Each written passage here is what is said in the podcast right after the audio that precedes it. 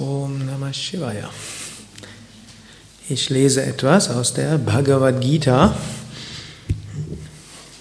Krishna spricht im 54. Vers des 18. Kapitels, also schon ziemlich am Ende der Bhagavad Gita.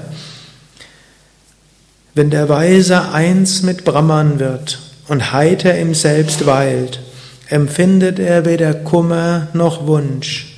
Allen Wesen gegenüber ist er gleichgesinnt und erlangt höchste Hingabe. Er spricht über einige Charakteristika und diese Charakteristika sind sowohl Folge der höchsten Verwirklichung als auch das, was einen zur höchsten Verwirklichung hinführt. Man kann sagen, der spirituelle Weg ist irgendwann ein, eine Folge von positiven Rückkopplungsschleifen. Ihr kennt ja auch das Umgekehrte. Es gibt den Teufelskreis. Also zum Beispiel man lässt in seiner Praxis nach. Weil man in seiner Praxis nachlässt, hat man weniger Prana. Weil man weniger Prana hat, ärgert man sich schneller über Sachen, ist leichter gestresst, weil man mehr gestresst ist und leichter und dann irgendwo sich mehr geärgert hat, dann praktiziert man weniger, weil man weniger praktiziert, hm, hat man weniger Prana, weil man weniger Prana und so weiter. Und irgendwann ne, ist das so eine Abwärtsspirale. Aber umgekehrt gibt es auch die Aufwärtsspirale. Man praktiziert etwas mehr, weil man mehr praktiziert, hat man mehr Energie. Weil man mehr Energie hat, kann man auch liebevoller mit anderen umgehen. Man kann mit den Herausforderungen des Alltags besser umgehen, weil man besser mit den Herausforderungen des Alltags umgehen kann. Hat man mehr Liebe, die man ausstrahlt, weil man mehr Liebe hat, erkennt man mehr Verbundenheit und Einheit. Aus der Verbundenheit und Einheit kommt mehr Freude, weil mehr Freude da ist, hat man auch mehr Enthusiasmus für die Praxis und so weiter. Und so ist das ein Engelskreislauf.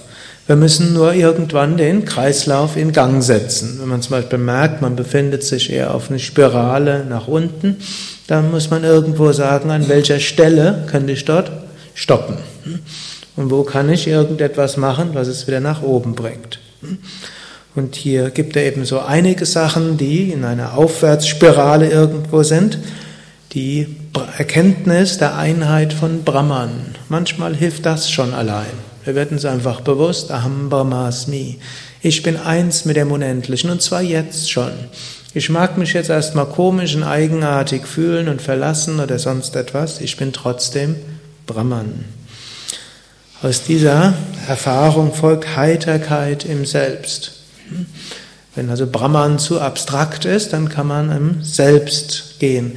Man kann einen Moment spüren, was in mir bleibt gleich inmitten von all den emotionalen und sonstigen Veränderungen. Und dann spürt man dieses Selbst und daraus kommt eine gewisse Heiterkeit.